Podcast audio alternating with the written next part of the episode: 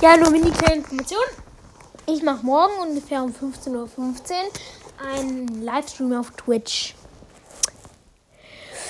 Da müsst ihr mal nach Jurix unterstrich 8 suchen. Und dann werdet ihr es wissen.